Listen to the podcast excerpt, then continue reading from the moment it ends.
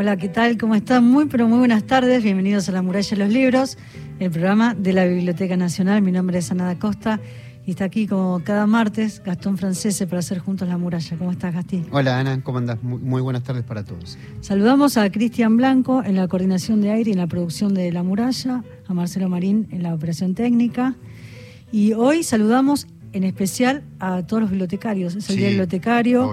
La biblioteca tuvo actividad desde muy temprano. Llegó el ministro de Cultura Tristan Bauer, habló Juan Sasturain, estuvo Elsa Rapetti, la subdirectora. Se hizo una, una hermosa jornada para pensar y repensar sobre esta celebración y además porque fue el primer encuentro sobre políticas de información en Argentina, el desafío para el colectivo bibliotecario y mm, fue organizado por la Biblioteca Nacional y por Reciaria. Y vamos a hablar en el programa de hoy con Elsa Rapetti más tarde, así nos va a contar un poco sobre esta jornada que se vivió hoy en la biblioteca, que además se celebró eh, también la, creación, ¿no? por el 212 años de la creación de la Biblioteca Nacional. Así que fue un doble festejo hoy en, ahí en la Biblioteca Nacional, fue una jornada muy de, muchos festejos porque además se entregaron premios, ya nos va a contar el Zarrapetti. Nota a pie de página para Silvio Maresca, ¿no, Ana?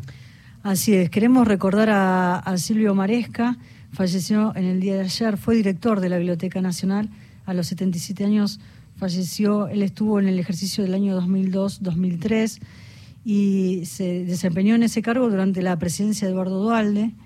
Y lo recuerdo en particular porque él fue quien tuvo la idea de hacer la muralla de los libros, de pensar en un programa de radio de la Biblioteca Nacional.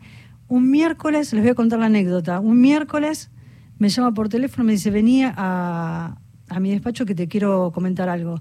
Y ahí me dice, mira, estuve pensando que la biblioteca debería tener un programa de radio, eh, así que bueno, el sábado empezás. Y yo le dije, ¿cómo el sábado? Es miércoles, tenemos que pensar en el programa, cómo lo vamos a, a, pensar desde los contenidos, cómo lo vamos a hacer. Y me dice, eh, me dice, no, mira, la radio se hace haciendo. Así que el sábado se van, nos vamos a la radio, pensar a ver quién te puede acompañar. Y así arrancamos. Y recuerdo que muchos sábados vino acá a la radio y le gustaba intervenir en las entrevistas, dejaba que hiciéramos el programa, pero también le gustaba pensar, él, él era filósofo y le gustaba pensar en los temas que se iban desarrollando y terminaba el programa y me decía, Ana, vamos a tomar un café acá a la esquina. y muchas veces nos quedábamos pensando en, el después del programa, ¿no? Pero así fue. Y el programa ya lleva 20 años, la temporada número 21, y lo recuerdo con mucho cariño porque él fue el que de alguna forma impulsó a que la biblioteca tuviera su espacio acá en Radio Nacional, que fue la casa que siempre acunó la muralla en principio se llamaba Manchas de Tinta y lo hacíamos en el estudio que está justo enfrente de donde estamos ahora, en Radio Nacional Clásica. Yo les contaba recién a Horacio Convertini que como prometió vino, cumplió. ¿Cómo estás, Horacio? ¿Qué tal, Ana? ¿Cómo te va? Bien, y le contaba a Horacio que terminaba el programa de Manchas de Tinta, que se llamó originalmente, y venía Víctor Hugo Morales, y lo venía escuchando el programa, y cuando llegaba me decía, uh, estuvieron hablando de Antonio de Benedetto, de Cortázar, a ver qué catálogo. Eran siempre muestras que se hacían en la biblioteca. Así que lo recuerdo con mucho, con mucho afecto y con mucho agradecimiento, ¿no? Porque gracias a esa idea que él tuvo en ese momento, se pudo pensar en un espacio de radio eh, y lo que soñamos siempre, que lo pudimos cumplir recién después de 20 temporadas, que fue que el programa saliera por AM, ¿no? Para todo el país, como un concepto más federal. Luis es empleado municipal porteño que disfruta de una vida monótona. Su aplastamiento, como llama estos súbitos y persistentes ataques de indolencia, se ve sacudido cuando su padre, un viajante de comercio, muere de un paro cardíaco en Bahía Blanca. Al desmontar su modesto departamento, descubre un bolso con 100 mil dólares y a los pocos días uno de sus viejos clientes le revela que tiene para entregarle algo muy peligroso que su padre guarda en el baúl del auto. Horacio Convertini, Lo oscuro que hay en mí. Este es el libro que vamos a sortear, Ana. Y él también, ¿te acordás que prometió el martes Y también cumplió. Dijo, voy a traer otro libro, pero vino por dos, así que mejor. Eh, Horacio Convertini, Los que duermen en el polvo, que es su novela anterior, y La leyenda de los invencibles, es eh, tu primer libro. Es mi primer libro infantil, exacto. El año creo 2009, eh, fue finalista del premio Barco de Vapor en aquel momento. Eh, y, bueno. Eh, Tres librazos trajiste. Bueno, sí. sí, porque la verdad, ¿eh? Los que duermen en el polvo es una novela de zombies, aunque parezca. aunque a alguien le parezca que esa, esa idea puede es tremenda la novela, es muy visual esa novela, y lo, de los chicos es impresionante, el equipo, esa es una cosa Ahora estaba pensando en Pompeya, que tanto en los que duermen en el polvo como en lo oscuro que hay en mí aparece ahí Pompeya. Sí, siempre está Pompeya cerquita eh, en mis novelas. Y hay una novela...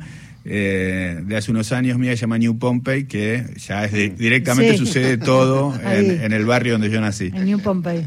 Como la otra vez me encontré con un amigo no, no amigo directo mío, sino de, mi pareja, y dice, eh, ah, ¿vivís en Paternal? Ah, eh, Paternalia. Paternalia. paternalia, no es más paternal, es paternalia. Y todos queremos darle un toque eh, de glamour a nuestro barrio, ¿no? si Palermo, Palermo Hollywood y Soho, lo que fuere, está muy bien, paternalia, New Pompey.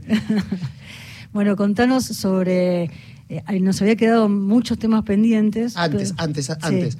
11 38 70 74 85, nuestra línea de WhatsApp, nos dejan sus últimos tres números del DNI y el contestador 0810 222 0870 participan por tres librazos. Ahí está. Y nos quedó pendiente hablar también del tema de, la escritura, hablábamos de la escritura en tus novelas, pero también la escritura de guion, ¿no? Todo ese trabajo enorme que venís haciendo desde hace tiempo eh, cómo se piensa y cómo se estructura. Te decíamos con Gastón el martes pasado, tus novelas son muy visuales, ¿no? Y tienen una estructura que pueden ser... Eh, llevadas a guion llevadas al cine, a una serie. Y estás trabajando en guion, pero no de tus novelas. No, no. Em, empecé en esta historia de. Todo el mundo me señalaba esta idea de lo visual que son mis mm. novelas, ¿no? De, de, que son muy intensas en su acción y son muy visuales y uno como que replica de alguna manera casi cinematográficamente lo que está leyendo. Entonces, mi, expectativa era poder eh, atraer a productores o directores a que le filmaran mis novelas como le pasa a muchos autores, Claudia Piñeiro, por ejemplo, Sergio Holguín. Eh, y me encontraba con que, bueno, había mucha gente que le interesaba dentro del mundo de la, del cine, pero eh, es muy difícil que eso se concrete en un proyecto real, ¿no? Es muy difícil, no, no es tan sencillo, no alcanza con el gusto, no alcanza con, con que la otra persona le interese, le encante. Era, era muy común que alguien viniera y me ofreciera o me, me, me, me dorara la píldora y además que yo me ilusionara.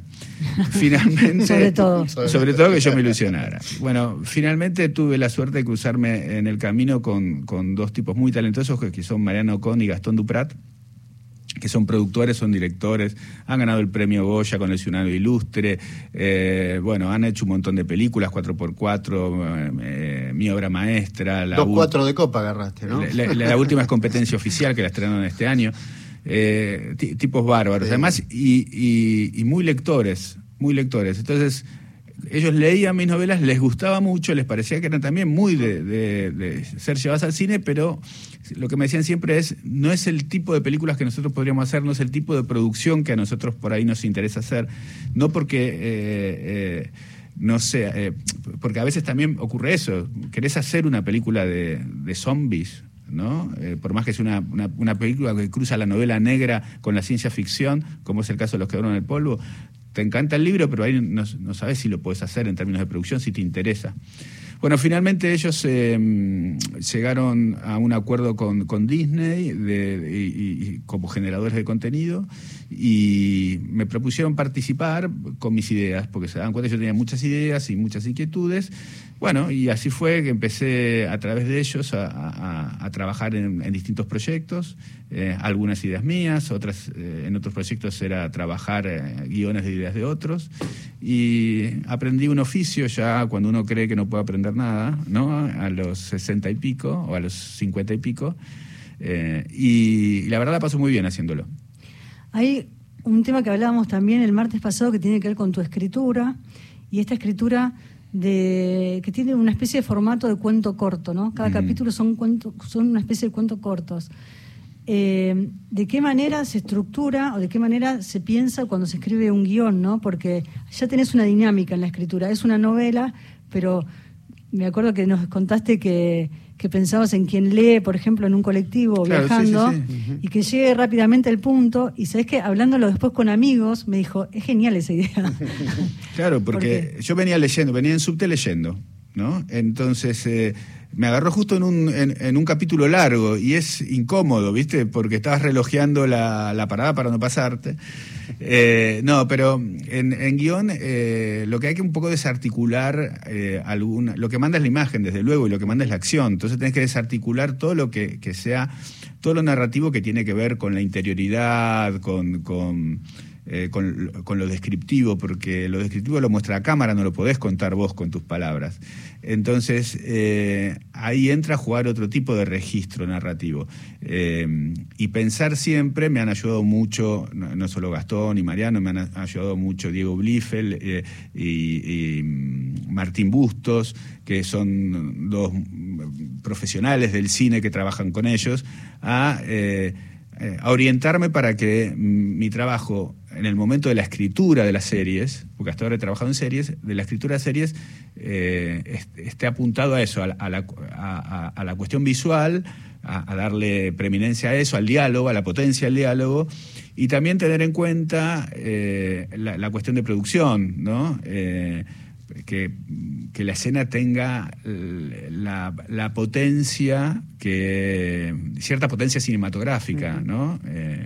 Eh, si va a haber una escena de una persecución una, o una escena de diálogo o una escena de, determinado contenido que, todo lo que está alrededor llame la atención, ¿no? visualmente. Sí, hay algo que llama la atención con Horacio Convertini es que vos siempre te estás, eh, siempre estás abierto a la ayuda del otro, a buscar, a compartir ese proceso creativo. No es solitario en mucho, y hablo también en tus novelas como ahora lo que estás contando, sos una persona que se enriquece del otro. Sí, totalmente, totalmente porque primero eh, me parece que la, este tipo de construcciones no son, no se dan en solitario. Más allá de que yo trabajo solo en mi casa, en una hora, en horas impropias de todo ser humano pero en todo, todo el tiempo eh, lo que haces es un ping-pong con el otro, ¿no?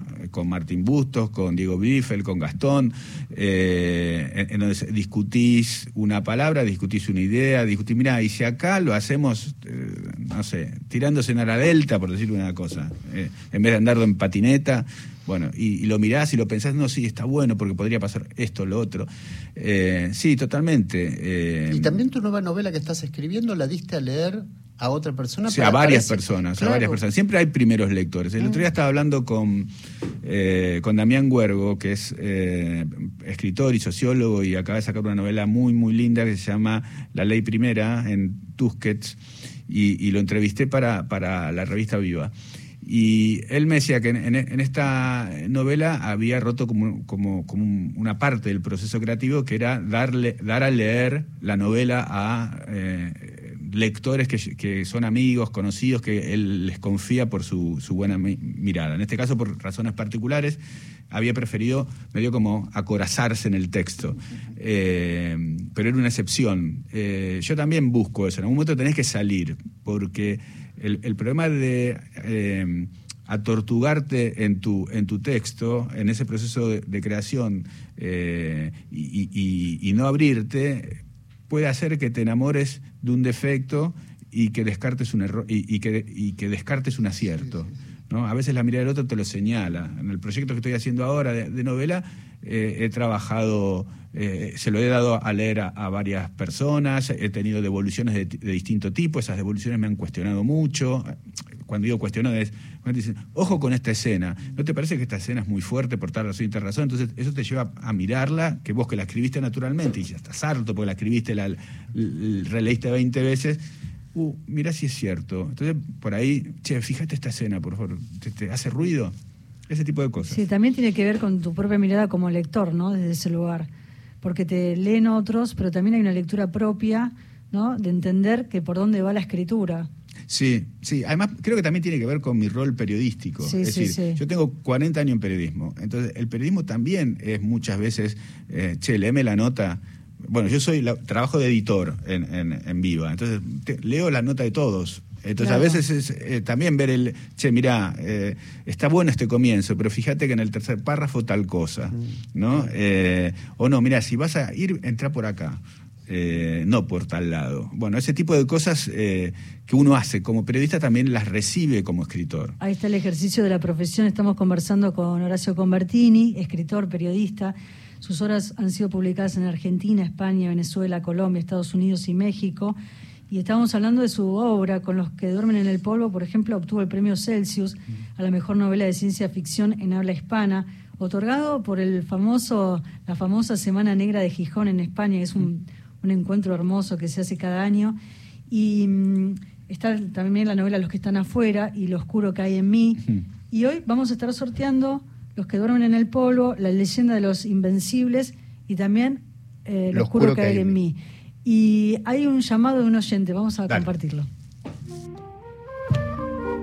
Hola, buenas tardes, soy Horacio de Belgrano para participar en la muralla y los libros por el sorteo, de los libros.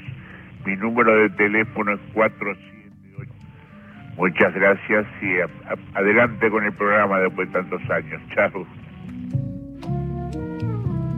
Gracias Horacio por el mensaje, un beso grande y participa por el sorteo de los libros.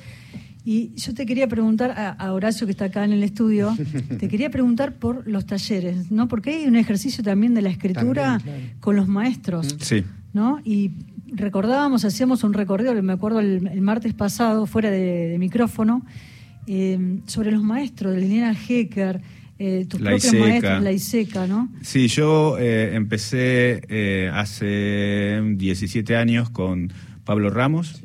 Y que fue fundamental. Es decir, yo era un periodista que escribía tímidamente y con vergüenza relatos de ficción y, Pablo fue el, maestro que, me dijo, bueno, mira, acá tenés algo muy bueno, mira, eh, trabajá esto, corregí este defecto que te viene del periodismo, anda por toma esta dirección, eh, esto está buenísimo, ojo con esto. Bueno, y eh, eh, él fue el que me, el que me encarriló en, el, en el, camino literario, que construyó mi autoestima como escritor, es decir, la pucha, acá hay algo, ¿no? Yo puedo hacer esto y lo puedo hacer bien. y después tuve otros maestros, Selva Almada, que es totalmente distinta en su estilo a, Pablo, pero también me aportaba lo suyo. Julián López, eh, que es distinto a Selva y es distinto a Pablo. Sí, totalmente. Pero cada, cada uno me aportaba distintas cosas eh, y yo disfrutaba de todos. Esta es la, realidad. Todos los talleres para mí fueron muy eh, enriquecedores y seguiría yendo a, talleres. me, pasa que por redes o, muchas personas me dicen, che, no das talleres, vos me gustaría trabajar con vos tu novela. Digo, no, no, yo estoy más para recibirlos que para darlos. Eh, a esta altura. sí, sí, sí, porque me tranquiliza mucho, me tranquiliza mucho tener alguien con quien el, con el, con el cual trabajar el texto mientras lo estoy produciendo. Pero además, en el caso mío, te, eh, te regulariza la producción. Vos sabés que toda la semana vas a ver, vas a, al taller, entonces toda la semana tenés que tener un capítulo. Entregar algo, tenés que mandar algo. Pienso en Dolores Reyes, cuando nos contaba sobre Cometierra, ¿no? Que surgió. la novela eh, a partir del trabajo de, participar en un taller. Sí, y si no fue con el taller de Selva Almada, pegan el palo. Me parece que fue en el de Selva. Sí, sí, sí, sí, pues yo la conozco de ahí, yo la conozco de ahí a Dolores. Y pienso en estas herramientas que te va dando Hablábamos también fuera de aire, que lo quiero compartir con los oyentes porque son historias que conforman también a, a quién es uno hoy, ¿no? Vos como escritor, como periodista en este ejercicio de la profesión, nos contaba fuera de aire, Horacio, e, esos primeros trabajos como periodista, ¿no? Que ibas a los vestuarios a anotar eh, o, pedir los comentarios de Ruggeri. Claro, claro, porque eh, en, lo que te comentaba era que yo empecé como periodista deportivo eh, a principios de los años 80 y en aquel momento se cubrían todos los partidos y se, había un periodista que se dedicaba, que era el principal, que se, se dedicaba a comentar el partido técnicamente y tácticamente y después los periodistas más jóvenes hacían lo que se llamaba vestuario. Y vestuario era literal, era entrar al vestuario eh, y hablar con los jugadores y sacar sus declaraciones. Hoy eso no existe más. Hoy va un jugador elegido a una conferencia de prensa y habla desganadamente eh, frente a los micrófonos. Hacíamos ahí un, pequeño recorrido por, por la profesión, ¿no? charlando entre los tres de cómo fue cambiando, cómo fue mutando, ¿no? Desde las publicidades hasta los textos, las escrituras, eh, cómo, cómo se hacían los desarrollos de las diferentes notas. Y al llegar a este momento de hoy, luego también de haber pasado por, por los talleres de escritura, de qué manera también te da esa plasticidad como guionista, donde te formaste leyendo libros, ¿no? Y en esto también está el ejercicio del lector.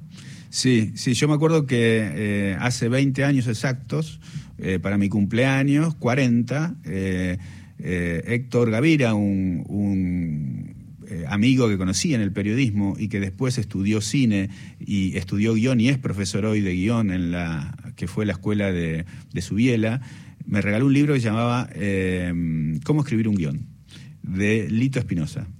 Entonces lo que hice fue leerlo, el libro, y después de leerlo escribir un guion, porque para eso estaba el libro, ¿no? Para, para cumplir esa consigna. Sí, sí. Y bueno, ahí fue mis primeros acercamientos a ese lenguaje. Pienso en tus últimas novelas, Los que duermen en el polvo, Lo oscuro que hay en mí, y, la ficción también de qué manera nos interpela, ¿no? Eh, sobre problemáticas sociales. Ahí también, no sé si no está en juego tu rol como periodista. No, no, no. Vos sabés que creo que eh, intento que, la cuestión perística no, no entre en la literatura porque me parece que son dos universos absolutamente separados. Es decir, eh, no, no me interesa contar nada que tenga que ver con la actualidad. Eh, me refiero a como problemáticas sociales, ¿no? Sí, bueno, en general sí trato de sacar al ubicar las historias, las tramas en determinados contextos, trato de, utilizarlo en contextos que me interesan. En, el caso de mm, Lo oscuro que hay en mí es esa clase media de los años 90, del 1 a 1, del M2, de los eh, sacacorchos chinos y todo ese tipo. esa especie de, de, clase media que no sabe que se está cayendo, pero se está cayendo, y en la cual un bolso con 100 mil dólares le vuela la cabeza. ¿No? Porque está entre comprarse la Suzuki Vitara, viajar a Europa o, comprarse un departamento con jacuzzi, ¿no? Cosas absurdas. Si hablamos de, ese, bolso de 100 mil dólares, le contamos a los oyentes, él es un empleado que trabaja en la municipalidad y eh, lo llama un, comerciante de Bahía Blanca que le compraba cosas, chucherías a, su padre, porque su padre era vendedor eh, viajante. Viajante de comercio. Viajante comercio y para avisarle que su padre había muerto dentro del auto, ¿no? y, también para avisarle que eh, había algo extraño ahí en el baúl. Él, cuando se entera que su padre muere y después, eh, yendo con su mujer al departamento donde vivía su padre, se encuentra con este bolso con 100 mil dólares. ¿Y ahora qué hago, no? Claro. ¿Ahora qué hago y de dónde lo sacó? Esa va a ser la, segunda pregunta. Y la esa otra vida que claro, claro. ¿no? Eh, y, de dónde vino esos 100 mil dólares? ¿Cómo mi viejo que vendía sacacorchos chinos por los pueblos de la provincia de Buenos Aires juntó 100 mil dólares? Eh, ¿Quién era mi viejo en el claro, Lo que se, lleva a repasar, de, lo que termina hablando la novela es quién era mi papá y quién soy yo en relación a, esa figura de mi viejo. Porque es una novela de transformación. el personaje principal, Luis, arranca indolente, es eh, empleado municipal que trata de no ir o ir lo menos posible y qué sé yo, termina, hace una curva que termina siendo otro y, el catalizador es ese hallazgo. Sí, lo que somos capaces de hacer, ¿no? Lo que hablábamos el otro día también. Esa idea que vos decías, en qué nos transformamos cuando no queremos transformarnos. Exacto. 11 38 70 74 85. Soy Miguel de Tucumán. Me anoto para el sorteo del libro de Horacio Convertini. Muy buen programa. Y nos dejas sus últimos tres números. Ya lo anotamos. Están anotados. Si les parece, vamos a la música, vamos a la tanda. Y te quedas unos minutos más, así hacemos el sorteo. Dale, dale, por supuesto. de los ciegos sobre una pintura, nave de los locos y su arboladura ojos donde afloran la miel y el veneno y la luna mora de los alacenos. Placer que no vino libre de pecado, nombre femenino de un ángel armado. Lágrima que drena hasta mi hogar profundo,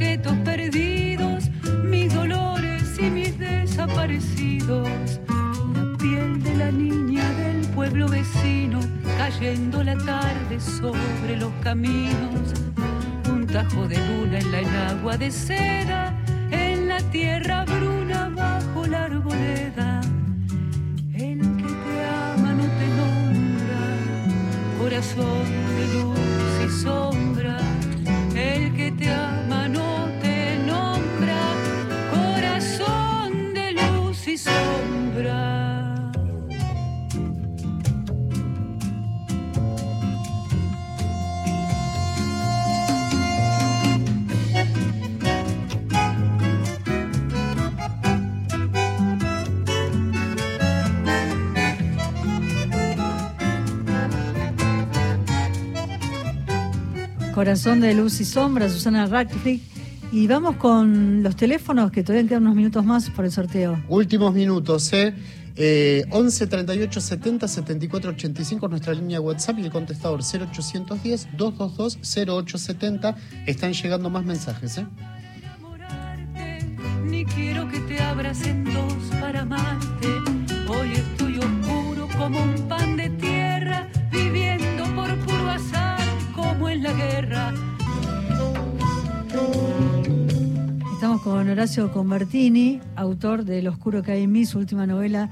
De ella estuvimos hablando entre tantas cosas y tantos temas de su oficio como escritor, como periodista. Y mm, se viene el sorteo. ¿Te quedaste Horacio unos minutos más para el sorteo? Sí, cómo no. Sí. Y una cosa más, en au- Sí. está en la página de la Biblioteca Nacional, si quieren, hay una hermosa entrevista que hicimos con Horacio. Bueno, lo que Horacio por es autores. interesante, pero eh, es hermosa esa entrevista. La, la- la verdad que La sí, la pueden, si la quieren si escuchar, está ahí en la página web de la biblioteca, van al canal de YouTube y ahí está Autores por Autores, Horacio Convertini. Vamos con los libros. Miguel de San Miguel de Tucumán se llevan los, eh, los que duermen en el polvo. René, también de Tucumán, pero no de San Miguel, de ¿De Tucumán. Dice Tucumán, 425, Lo oscuro que hay en mí. Y Mónica Inés, eh, 108, es, eh, no, perdón, 933 la, Su DNI. su DNI, La leyenda de los invencibles. Igual Cristian se comunica con todos. Quédense tranquilos que, Qué bueno, que qué llega lindo. enseguida, porque tengo todos los teléfonos. Horacio, ¿nos podés dar un adelanto de tu próxima novela? Si supiera cuál va, cuál va a ¿O ser no? la próxima, no lo sé, no lo sé. Lo que puedo decir es que eh, la leyenda de los invencibles sale el año que viene eh, en otra editorial, en una editorial nueva, en Random. También va Sí. a salir eh, Ladrón de Vidas, es una novela de terror juvenil inspirada en, en el universo de Edgar Allan Poe. Qué lindo. Y eh, una, no sé si también el año que viene o el siguiente, El misterio de los mutilados, la reedición de una novela negra para adolescentes eh, muy truculenta. Otro- Tenemos que sí, hacer otro otro programa sobre literatura infantil Sí. y juvenil. Bueno, sí, cuando quieran. Mira, Horacio, escucha esto. Hola, los estoy escuchando desde Ushuaia. Me impactó la trama del libro, tal vez porque acá, pueblo pequeño y remoto, de noticias forzadas a hacerlo a fuerza de su escasez, una vez un viajante de comercio, hombre de 80 años, y que todavía se aventuraba a manejar y llegaba hasta estas eh, landas con su viejo Falcon, murió en su auto en una estación de servicio. Y como, como en el libro, acá también se avisó a su hijo. El viajante ya era parte del paisaje fueguino, siempre de corbata y correctos modales. Invitaba a comer a sus clientes, la antítesis de alguien que viaja para juntar el mango. Querido y recordado, su muerte fue muy comentada, tal vez por lo mencionado un poco antes. Bueno, saludos desde el Qué fin del mundo, Horacio. Claro, lindo mirá, mensaje. bueno, el, ¿Se el llama Horacio el, el Sí, oyente también? sí. El padre, de- el padre del eh, protagonista también hacía amigos y familia, Sí, eh, sí. porque es muy típico de los viajantes de comercio. Sí, ahí están Eh, todas las similitudes. Un poco las historias que te contaban tus amigos. Exacto, Sí. exacto, exacto. Bueno, Horacio, el Horacio que vive ahí en Ushuaia, qué hermoso, Hermoso mensaje. mensaje. gracias por escribirnos. Eh, leete lo oscuro que hay en mí. Léete, vas a ver, vas a encontrar muchas similitudes con Sí. esa historia. Ahí como la realidad y la ficción a sí, veces nos tiene como límites tan difusos, ¿no? Exactamente, sí, sí, sí. Horacio, un placer enorme, Gracias, gracias. Horacio. Gracias por la invitación y bueno, nos seguiremos Sí. conversando, hablando y leyendo. Sí, y gracias por haber traído los libros para compartir con los oyentes. Los libros se van para Tucumán, así que un placer enorme. Gracias. Gracias. Gracias. Eh, despedimos a Horacio Convertini, escritor, periodista Y si les parece, vamos a la música y enseguida vamos a conversar con Elsa Rapetti, subdirectora de la Biblioteca Nacional. Hace muchos años que trabaja en la biblioteca y vamos a homenajearla en la voz de ella a todos los bibliotecarios. Enseguida volvemos.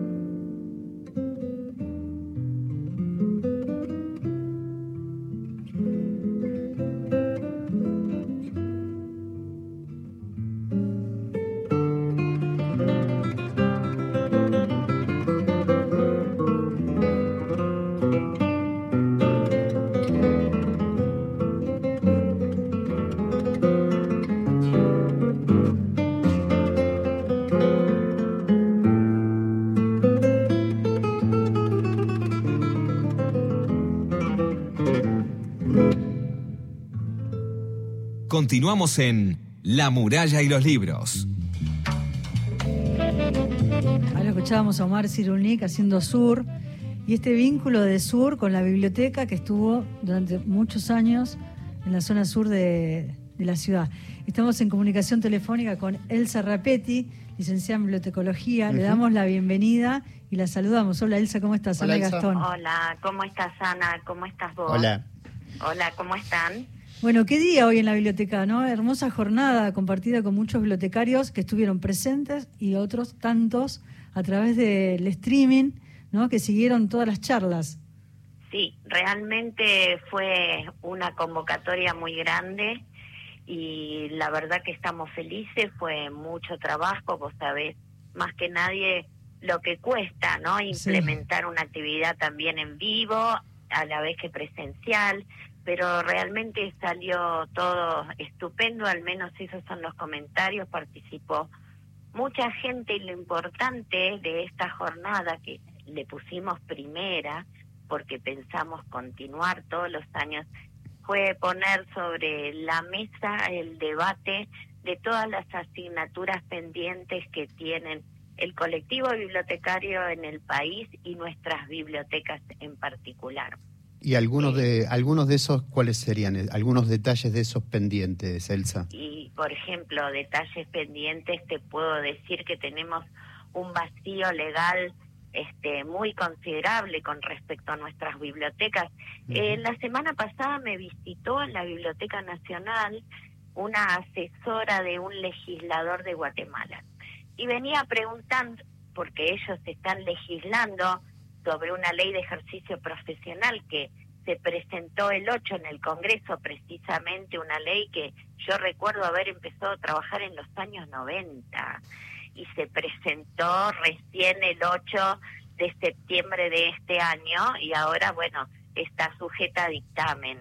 Eh, ellos están trabajando en eso y están trabajando en una ley del libro y de las bibliotecas y de los archivos, como casi todos los países del mundo tienen. Eh, fíjense que nosotros tenemos ley del libro, pero no tenemos del libro y de las bibliotecas. Y ley de depósito tampoco, me parece. Y ley de depósito legal, fíjate, está comprendida con un solo artículo, uno solo, sin una reglamentación, un decreto reglamentario que la norme, que diga cómo eso se puede regular en todo el país dentro de la ley de propiedad intelectual. Que realmente y nuestra ley de propiedad intelectual, todo lo referido a derecho de autor, también hay que trabajar, hay que modificar como se logró en muchos países, muchísimos países, que dan, brindan acceso a la información, lograr las exenciones necesarias para eximir el derecho a autor a las instituciones académicas y a las bibliotecas. Nos pasa, y a la gente de atención al público permanentemente, o brindamos la información y estamos incumpliendo con la ley, o directamente no brindamos la información cuando se trata de conformar un cuerpo reglamentario y un marco legal que apunte a las políticas nacionales de información que tienen que ver con el acceso a la información como un derecho humano. Estamos trabajando en todas estas cuestiones y creo que la más importante que atañe de acuerdo a los objetivos estratégicos de esta gestión de la biblioteca con respecto a la federalización y lo que queremos lograr, yo mañana viajo a Paraná, voy a Santa Fe, voy a Rosario, voy a visitar bibliotecas públicas, queremos lograr un sistema nacional de bibliotecas públicas. Hay una enorme heterogeneidad en nuestras bibliotecas, algunas desvalidas y desprovistas absolutamente de recursos, algunas muy por sobre el estándar que consideramos para un desarrollo de una biblioteca y el sistema lo que hace es atravesar, fijar un estándar para levantar aquellas instituciones que no reúnen las condiciones técnicas y tecnológicas actualmente para poder brindar el acceso a la información con inclusión y con igualdad de oportunidades en todas las partes del país.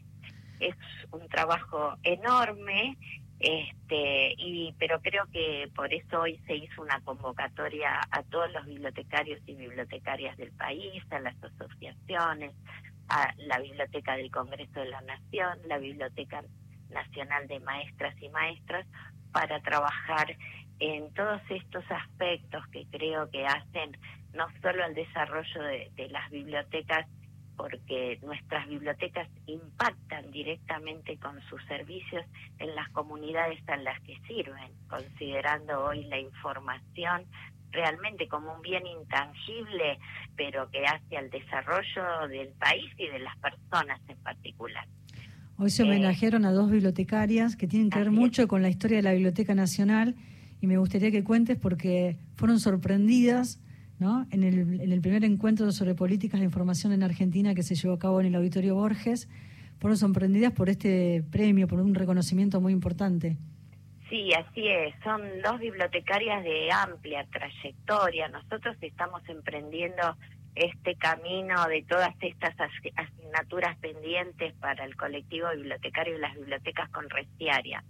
Celia Molina, que fue una de las que recibió el homenaje, es una bibliotecaria que actualmente eh, pertenece al grupo de Restiaria, que es, un, este, una red de redes de información de todo el país y con amplia trayectoria en el campo bibliotecario y este y de nuestras bibliotecas. Además trabajó en nuestra biblioteca nacional este trabajó en el en un centro que creó que era el centro de Silvina Ocampo donde se realizaban estudios e investigaciones sobre Silvina Ocampo precisamente así como hoy nosotros tenemos el centro Borges en, en en el anexo sur de México. Ella trabajó intensamente, hizo un trabajo excelente, pero por estos vaivenes de la política, de las políticas partidarias que lamentablemente no tienen nada que ver con el ejercicio de nuestra profesión,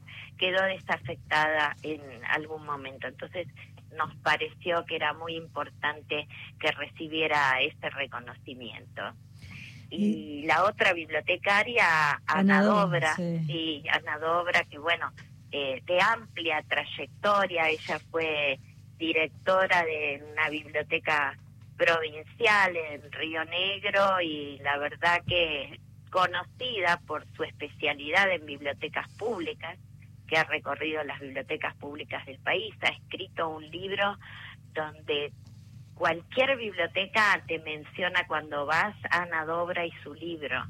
Eh, realmente eh, hace más de 20 años que está en la biblioteca y una persona con una absoluta generosidad en cuanto a compartir su conocimiento con todos los bibliotecarios y las bibliotecarias.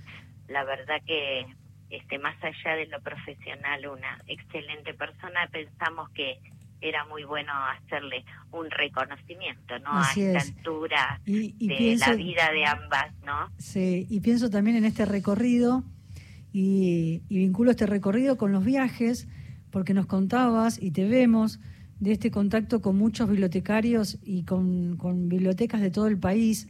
Te da una radiografía, ¿no? Eh, surge este primer encuentro sobre políticas de información en Argentina, porque también este desafío que se plantean hoy los bibliotecarios es porque también hay un diagnóstico, ¿no? Es decir, hay una necesidad de muchos bibliotecarios del país también de generar eh, marcos legales, ¿no? Y también de qué manera trabajar, pensarse desde la profesión.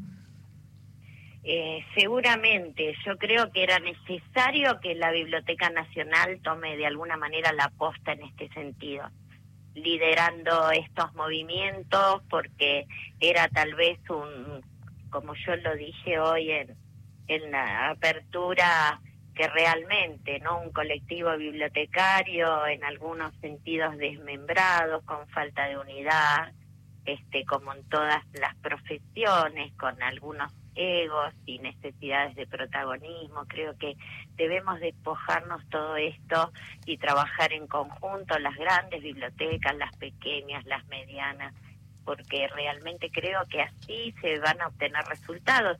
Vos fíjate que el ministro de Cultura venga a un evento que sea exclusivamente para tratar las políticas de las bibliotecas y de los bibliotecarios, porque vamos a tener el total apoyo del Ministerio de Cultura, porque ya me lo ha manifestado Tristan Bauer, y creo que, bueno, necesitamos la interacción con los actores que tienen poder de decisión. Sí, y desde la Biblioteca Nacional tenemos esa posibilidad, queremos ser la voz de las bibliotecas de nuestro país porque tenemos la posibilidad de tener acceso, por ejemplo, al ministro de Cultura, a intendentes, a gobernadores, a secretarios de cultura de las provincias. Me quiero tomar una frase que dijo un poco la idea, ¿no? Porque no la recuerdo con exactitud, pero Celia Molina hizo referencia a, este, a esta especie como de red, como de vasos sanguíneos, ¿no? Por donde pasa el torrente de sangre, que vendría a ser como el conocimiento, ¿no? Y es eso lo que se tiene que generar también desde el espacio de la Biblioteca Nacional eh, para, para, pensar la profesión y para pensar en las, políticas culturales, en el patrimonio bibliográfico eh, y pensar en, en, un poco lo que también hablaba Bárbara Duranti hoy entre la política cultural y la política bibliotecaria, ¿no? Eh, pensar también en otra de las charlas fue sobre bibliotecas, propiedad intelectual y las políticas de información políticas nacionales de información en Argentina, el pasado, el presente, el futuro, una historia abierta que la dio Alejandra Aracri. En todos estos temas que de alguna forma van pensando como las diferentes aristas que tienen que ver no solamente con celebrar el Día Bibliotecario, sino en pensar en la profesión y, en, un diagnóstico de la Argentina. De la Argentina y de nuestra identidad cultural, realmente. Se trata de esto, de recuperar todo aquello que, por ejemplo, como Biblioteca Nacional deberíamos, deberíamos tenerlo, deberíamos disponer, deberíamos dar acceso y hay un desconocimiento absoluto. de todo lo que hace a las culturas locales hay un desconocimiento absoluto. Me parece que es muy importante, como vos decís, la información genera conocimiento y realmente no hay una herramienta más rica para las personas que tener el conocimiento, que poder tener una actitud analítica y crítica frente a determinadas situaciones, ¿no? Sí, totalmente. Eh, Elsa, muchas gracias por, por esta charla, por en tu nombre celebrar a todos los bibliotecarios, también mandarle un beso grande a Analía Fernández Rojo, que es parte del equipo tuyo que trabajó para este encuentro, y a todo un equipo enorme que tenés en la subdirección. Eh, así que muchísimas gracias por esta charla. No, por favor, gracias a ustedes y mañana viajo a las provincias a hacer territorio, que es una de las cosas que más me gusta estar en contacto con nuestras bibliotecas. Bueno, que tengas lindo viaje, lindo recorrido. Muchas gracias. ¿eh? Un beso grande. buenas tardes. Buenas tardes. Elsa Rapetti, su directora de la Biblioteca Nacional. Siempre es un placer hablar con ella y que nos cuente, nos va contando cada tanto cómo va las cosas que van sucediendo a lo largo del país, ¿no? Con las bibliotecas. Tengo noticias. Sí. Premio Rosa de Cobre a Luis Guzmán. Eh, la Biblioteca Nacional Mariano Moreno entrega a Luis Guzmán su premio Rosa de Cobre en reconocimiento de su trayectoria y al valioso aporte realizado a la literatura nacional. Va a ser el jueves, este jueves a las 18 horas en la sala Augusto Raúl Cortázar. Van a participar eh, Leonora Dagmen, Luis Chitarroni y Silvina Friera. Y mañana en la biblioteca se va a hacer el lanzamiento de la nueva edición de la Feria Internacional del Libro de Buenos Aires en el Auditorio Borges. Eh, la feria en sus casi tres semanas de duración ofrece más de mil actos culturales y es visitada por más de un millón de personas. La próxima edición se llevará a cabo del 25 de abril al 15 de mayo del 2023.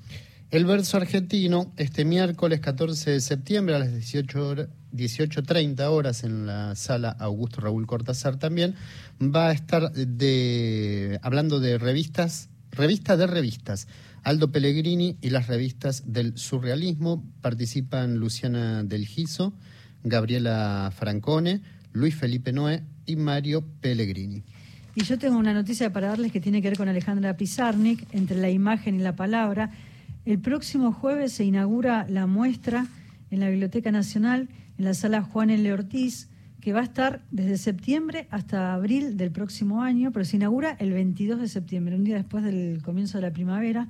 A 50 años de la muerte de Alejandra Pizarnik, la biblioteca celebra su figura con una muestra que reproduce su laboratorio poético, sala de montaje donde se despliegan tanto sus influencias como los materiales y los principios constructivos de su obra. Y si a las 22 horas estás en tu casa y no tenés nada que hacer... A palabras. Ahí está. ¿Quién está hoy? No lo ensayamos, ¿eh? ¿Quién, Está, hoy? Hoy va a estar eh, Tununa Mercado, que le mandamos un beso enorme. Noé Tri, que está. Sí, un beso a todos. Sí, que le ah. dio un ACB en, en México, ¿fue? Sí. Y le mandamos un beso enorme, pronta recuperación. Tununa Mercado, que tiene una obra maravillosa, parte de su obra escrita en México, eh, con ese libro hermoso que me encantó, mm. que se llama El vuelo de la pluma, editorial, editorial 1001 lo publicó. Hicimos un recorrido por toda su obra, Canon de Alcoba y tantas, tantas novelas que escribió. Y fue un placer encontrarnos en la Sala del Tesoro con Tununa Mercado para, para hablar y repensar en su propia obra. Muy, amoroso, muy Creo que es la foto más dulce que hay. Más, mm. más este, cariñosa que tenemos con, con una de nuestras apalabradas, ¿no? sí, sí, tal cual, tal cual. ¿Qué más noticias tenés? Tenés más noticias, pero no querés decir nada. Sí, eh, ¿sabes qué? Palabradas sale toda la temporada en Encuentro, ¿no? ¿Lo sabías? Sí. ¿Cómo? Sí, sale siempre en Encuentro. Por Encuentro, los martes a las 22 y después se repiten en diferentes horarios en la semana. Tienen que mirar las redes de la biblioteca. Cuando termine... Los ocho capítulos, son ocho capítulos, ¿no? De Palabradas. Ocho y ocho, dieciséis tenemos. Tenemos ocho capítulos de Palabradas, segunda temporada eh, se va a pasar por la televisión pública. Chao, Tomás, qué lindo. ¿Te gusta? Qué buena noticia. Viste, te la dije al aire. bueno, así que no se pierdan a palabradas si tienen ganas de verla hoy a Tununa Mercado en este encuentro que hicimos con Gastón en la sala del tesoro de la Biblioteca Nacional, en el corazón de la biblioteca, ahí donde está donde se atesora la, memoria del país, que es en, esa institución que tanto amamos, Y bueno, y después lo- si se lo pierden lo pueden ver, creo que mañana a las 3 de la mañana, si les agarra insomnio. ¿Te agarra insomnio vos o no? A mí no, a mí por suerte no. ¿Te acordás cuando lo hacíamos el programa a, las Yo 7 de la mañana? Yo estaba pensando eso. Pero también pensaba cuando hacíamos autores por autores en un sucucho, escondiditos. que era el estudio de en el radio. estudio de radio, que ya no es más, se nos y fue. grabábamos ahí y nos pasábamos el micrófono, salía en cámara. bueno, así que no se pierdan las palabras. A los oyentes, eh, como siempre, muchísimas gracias por la compañía. Pueden El encontrar. martes que viene no hay programa, ¿no? Dijiste, vamos a avisarles. Exacto. El martes que viene nos van a extrañar un poquito. Retomamos el siguiente. No hay programa, no hay muralla de los libros porque hay una actividad acá eh, que se transmite por, por la M. Así que nos despedimos hasta el dentro de 15 días. Así es. ¿Sí? Dale. Bueno, que tengan muy buena semana a todos. Gracias por la compañía. Hasta el siguiente martes. Chao.